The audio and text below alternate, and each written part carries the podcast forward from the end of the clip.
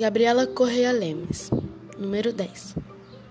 IBAMA determina que brigadas de combate a incêndio retornem às atividades.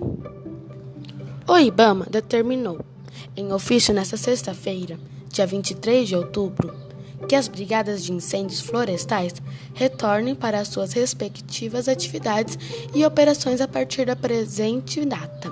O ofício é assinado pelo chefe do Centro Especializado Preve Fogo, DIPRO, Ricardo Viana Barreto.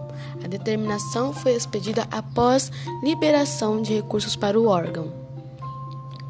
O Ministério da Economia liberou 16 milhões para o Ministério do Meio Ambiente para regularização parcial dos pagamentos em atraso.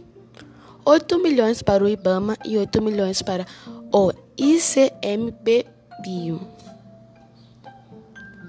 Fonte G1 e você está assistindo Jornal Mais Que Notícias. Obrigada.